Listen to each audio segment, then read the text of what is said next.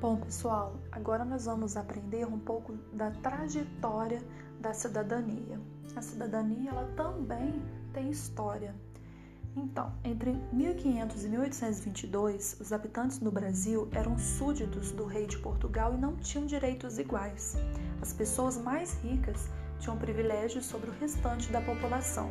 Escravos e mulheres não podiam votar, estudar, se candidatar a cargos políticos. Mesmo após a independência do Brasil em 1822, a situação não mudou muito. Apenas os grandes proprietários de terras podiam votar ou concorrer nas eleições. No julgamento de crimes, as pessoas mais ricas tinham penas menores do que as mais pobres. Mesmo após a proclamação da República em 1889, o voto não passou a ser um direito de todos. O acesso à escola era um privilégio dos mais ricos. O direito de ter direitos foi uma conquista dura e é uma conquista da humanidade.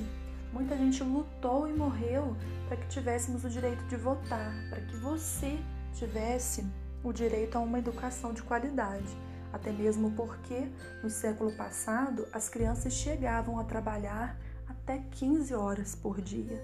Por exemplo, a escravidão foi abolida, mas os donos de terra se achavam no direito de bater e até de matar os escravos que fugissem. E atualmente nós temos diversos direitos que são garantidos pela Constituição Federal, que foi aprovada em 1988.